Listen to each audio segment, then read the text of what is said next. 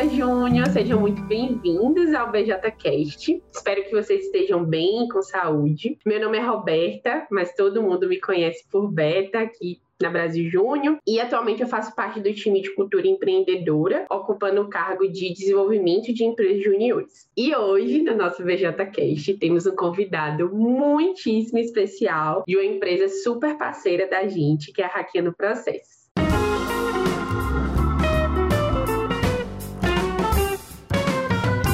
Vitor, seja muito bem-vindo. Se apresente um pouquinho para a galera de casa. E Beta, Obrigado. Primeiro, agradecer vocês e ao time BJ pelo convite para esse momento aqui. É um prazer estar aqui, né, contribuindo com vocês.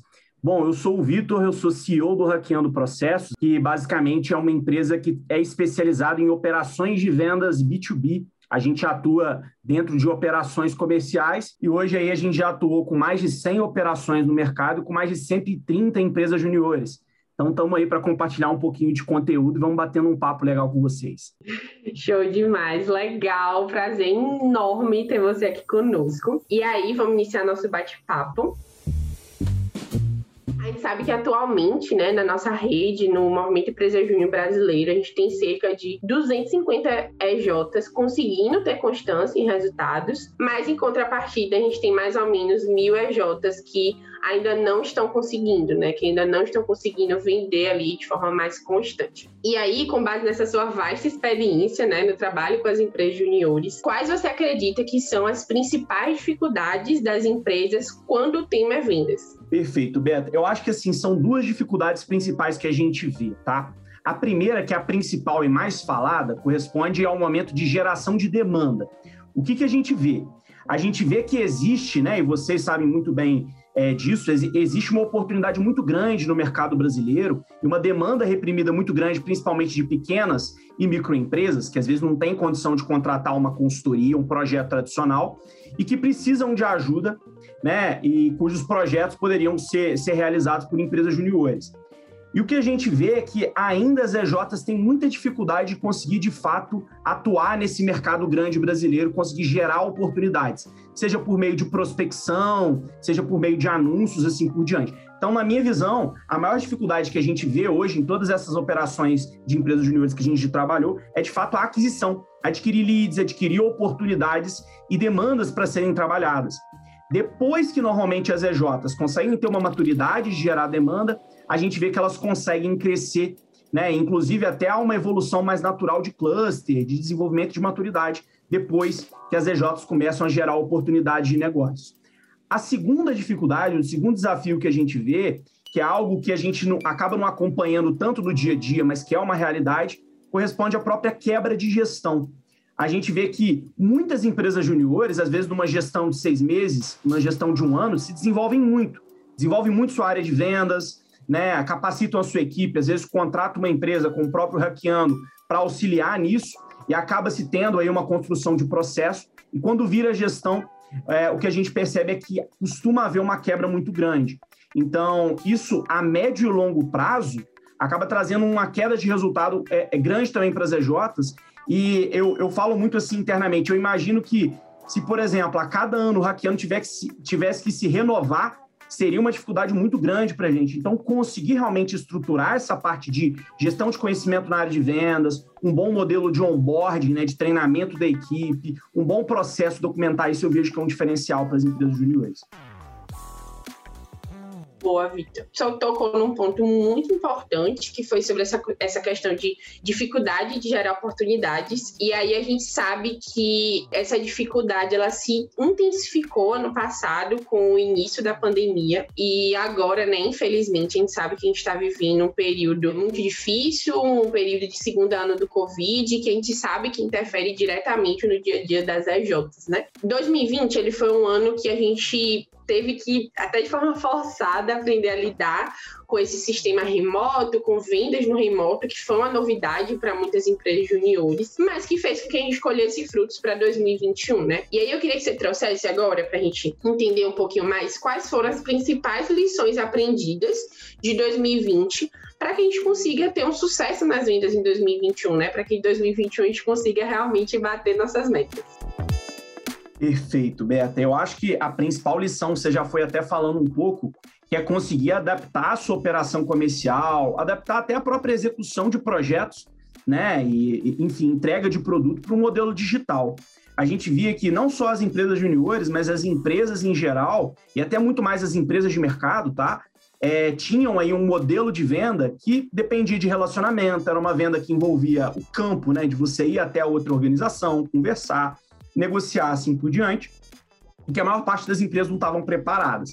Então, acho que nesse um ano, o que a gente viu foi uma evolução, Beta, é, dentro desse modelo inside sales, desse modelo realmente de venda à distância, que acredito que se fossem situações normais, né, é, a gente demoraria de cinco a oito anos para ter a transformação digital nas organizações brasileiras que a gente teve nesse último ano. Então, acho que o principal aprendizado é as empresas conseguirem se adaptar para esse cenário digital que já vinha acontecendo há um bom tempo, mas agora que acabou que elas foram obrigadas a entrar dentro disso. Eu acho que o principal ponto dentro dessa transformação digital que aconteceu é as próprias empresas entenderem a importância de conhecer muito bem, muito bem o seu público e criar um modelo de venda, um modelo de negócio e produtos que atuassem com públicos que elas não estavam acostumados antes. Então, por exemplo, eu tinha às vezes um produto que era direcionado para varejo, para comércio, e é um tipo de público que foi extremamente atingido na crise, né, nesse período, e que tem feito muito pouco investimento. Então, por exemplo, eu tenho um, um grupo de clientes, né, que são empresas que trabalham com a parte de mídia, são rádios, né, é, dentro de uma região aqui de Minas.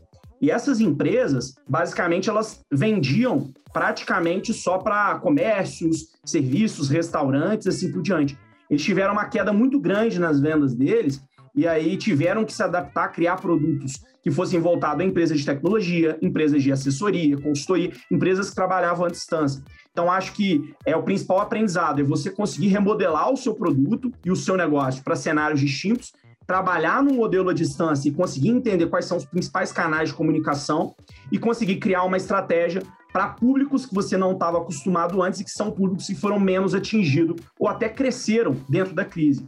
Até porque entender o seu público e conseguir criar uma estratégia com um público que tem budget, tem condição de investir, foi muito importante, né? Então a gente viu que as empresas que se adaptaram nesse sentido foi que foram conseguiram é, crescer mais, né? Ou serem menos atingidas nesse cenário, perfeito?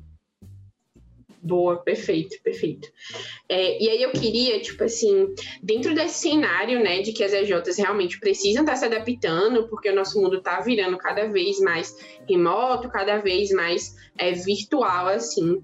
O que é que você diria para uma empresa júnior que não consegue vender por conta da pandemia, que diz que não consegue vender por conta da pandemia, tem dificuldade de apresentar uma proposta virtual, assim? Qual seria uma dica chave para ir para frente?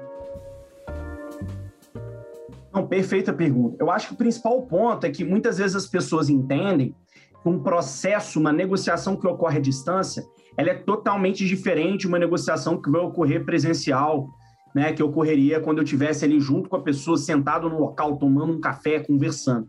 Na verdade, o processo ele é muito similar. A geração de rapport no início, de conexão, você explicar sempre o objetivo né, daquela reunião específica, preparar a sua apresentação para apresentar sempre tirando dúvidas, gerando necessidade, mostrando o valor do seu negócio. O processo é muito similar. A diferença está no canal. Então, se eu estou falando de um canal presencial, se eu estou junto com a pessoa ali, meu canal de comunicação ali com a pessoa vai ser a própria reunião onde eu estou presencialmente. Então, ali a gente vai ter mais abertura para conversar sobre alguma coisa que está ali na sala, vai ser mais fácil eu criar uma conexão com a pessoa, etc. À distância, eu vou ter que me adaptar. Mas assim, eu, eu vejo que quando as pessoas entendem que a diferença está no canal, né? Que o que varia é o canal, mas a estratégia é a mesma, eu vejo que as pessoas conseguem se adaptar melhor, sabe? Então, acho que esse é o principal ponto. Entender que o canal mudou, que agora a gente vai trabalhar à distância, mas o processo ele é muito similar. Então, antes você fazia uma prospecção porta em porta, você ia até as empresas e criava um pitch ali para conectar com as pessoas, agora você vai ter que fazer isso por telefone, por e-mail, por LinkedIn. Mas a sua estratégia, o seu pitch, né, caso anteriormente ele fosse um bom pitch, ele precisa ser mantido, só adaptado para cada canal. Perfeito? Boa. Até porque a demanda existe, a necessidade existe, a dor existe. A gente só precisa realmente encontrar essas pessoas que em muitas situações estão perdidas ou não sabem a quem procurar ajuda, né? Então, com certeza a uhum. pandemia aí abre outras portas que não estavam abertas ainda, mas que enquanto o movimento Presa Júnior pode utilizar da nossa expertise para estar tá sanando essas dores. E aí, uma outra, uma outra questão, assim, que eu queria te perguntar, eu sei, você sabe também que cada empresa júnior tem suas particularidades, isso é fato, mas se existisse, assim, um passo a passo para que a empresa júnior, para as pessoas das empresas júniores que estão ouvindo a gente, pudessem seguir para estar tá alcançando suas metas esse ano, qual seria esse passo a passo? Perfeito, pô, pergunta muito boa. Difícil essa pergunta, mas vou tentar responder, tá? Pensando que a gente está falando que o maior desafio hoje das empresas juniores, das empresas em geral, tá, no Brasil, mas aqui com foco nas empresas juniores, é gerar demanda, qual seria o passo a passo, né, que eu indicaria para uma pessoa que está ouvindo a gente para estruturar a sua área de geração de demanda, tá? Eu acho que o primeiro passo é entender seu público e a sua proposta de valor. Pessoal, é, para quem está ouvindo a gente, né? Quando a gente fala de um negócio, de ter um produto, um produto tem que resolver um problema. Então, assim, antes de tudo, você precisa entender muito bem qual é o problema de mercado que você soluciona dentro desse primeiro passo. Além disso, qual que é o perfil de cliente ideal que vai consumir esse tipo de produto? Quem que tem mais dor? Que segmento que é? Que tipo de pessoa que é? Né? Como que a, quais são os canais que esse público utiliza?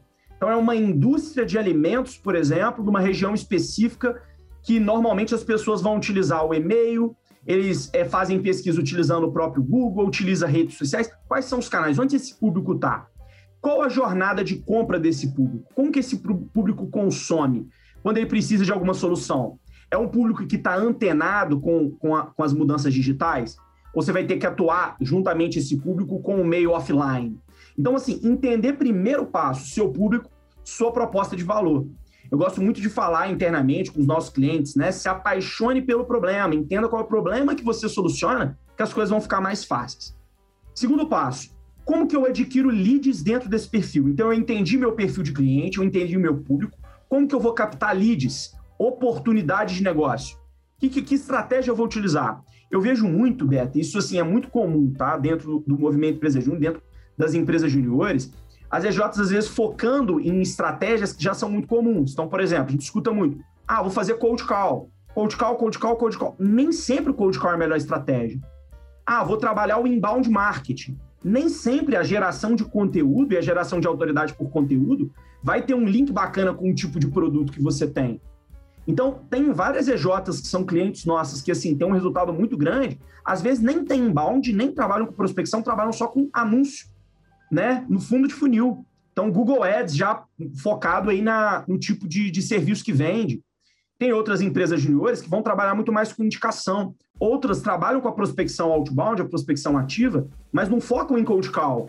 Porque às vezes o perfil de cliente trabalhado não utiliza tanto o telefone. Então, assim, eu acho que é conseguir entender muito bem quais são os melhores canais e estratégias para adquirir esses leads. Perfeito? Então, anúncios, prospecção, indicação. Eu vou trabalhar estratégias com atuais clientes da minha J para reter esses clientes e eles comprarem novamente, que é uma ótima estratégia também para eu conseguir vender mais. Perfeito? Então, primeiro passo, entender o público e a proposta de valor. Segundo, como adquirir leads. Por fim, terceiro e último passo, como que eu abordo esses leads e qualifico esses leads? Qual é a melhor estratégia de chegar neles? Então, eu vou criar um anúncio né, com uma segmentação, com uma copy, né, com uma estratégia direcionada para uma dor específica que eu mapeei naquele mercado. Eu vou criar um processo de prospecção onde eu vou criar um fluxo de cadência, por exemplo, e eu vou mesclar vários canais para aumentar minha chance de falar com a pessoa. Então, basicamente, é como que eu vou fazer a abordagem. Depois que eu consigo fazer a abordagem qualificar aquele lead, aí é trabalho do meu comercial, diagnosticar, apresentar uma solução e fechar negócio. Né? Então, acho que esses são os três principais passos né, para gente, a gente trabalhar. Né? Perfeito, Vitor. É, eu gostei muito porque você trouxe um MVP ali, né? Um básico que se a galera fizer bem feito, dá muito certo.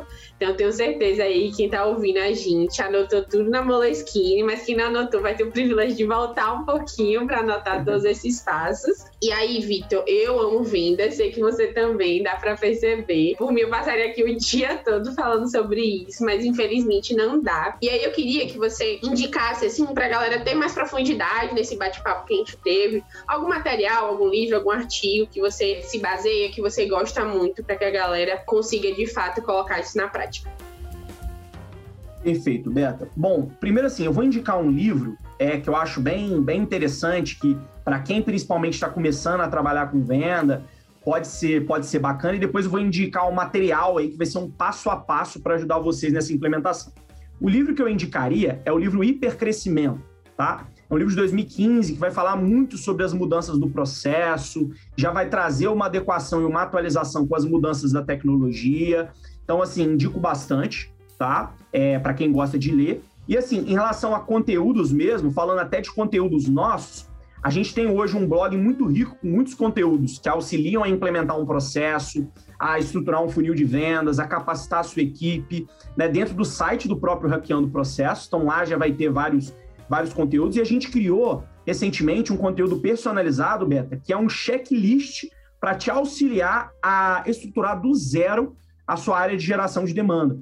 Então, basicamente, é um passo a passo, bem destrinchado, curto, no modelo de template, e tem tudo o que a gente precisa fazer. E aí a gente coloca até no detalhe, desde a estruturação do MCP, como fazer, né, até entregabilidade do e-mail, que é um negócio mais específico as pessoas acabam não entendendo muito bem como que funciona, que é uma parte mais técnica, vai estar nesse checklist. E a gente vai liberar também esse checklist junto com a newsletter de vocês, né? E eu acredito que a galera vai ter acesso. Pessoal, eu indico muito que vocês leiam esse material, porque vai estar o conteúdo mastigado para vocês conseguirem rodar. Ler livro ajuda muito, mas para vocês que precisam fazer isso hoje, né? É, esse passo a passo vai ajudar muito vocês, perfeito? Adorei, tenho certeza que a galera de casa também adorou muito mesmo. Ah, estamos chegando no finalzinho. Essa é a parte chata, mas eu tenho certeza que vocês conseguiram absorver todo esse conteúdo que a gente fez aqui para vocês. E aí eu queria agradecer muito a Vita, muito a Raquel no processo como um todo, por compartilhar tanto conhecimento com a gente. Esperamos muito que vocês tenham gostado bastante. Eu queria só agradecer, né, é, a, o convite. Espero que o pessoal aí também é, é, aplique né, o que a gente trouxe aqui, siga também o Hackeando Processo nas nossas redes sociais e a gente fica à disposição aí para trocar uma ideia, para auxiliar vocês no que for possível, perfeito? E eu acho que o principal ponto, Beto, assim, de mensagem final é que trazer para o pessoal que vender não é sorte, pessoal. A gente fala que venda hoje são três pilares principais: processos, pessoas e tecnologia. Quando você estrutura muito bem o seu, o seu processo, o seu, o seu direcionamento, o seu passo a passo, coloca ferramentas para te auxiliar nisso e capacita pessoas para rodar esse processo, você com certeza vai tracionar, vai crescer, vai conseguir bater suas metas aí no médio, perfeito? Então, basicamente é isso. Boa, boa. E por hoje é isso, galera. Eu vou pedir para vocês não esquecerem de compartilhar com toda a empresa júnior de vocês, com gerente, com assessor, com projetista. Tenho certeza que eles vão gostar muito de estar ouvindo tudo isso. E marquem arroba BJ no Insta e arroba Processos, que a gente vai amar saber que vocês estão curtindo nossos conteúdos. Até mais! Até mais!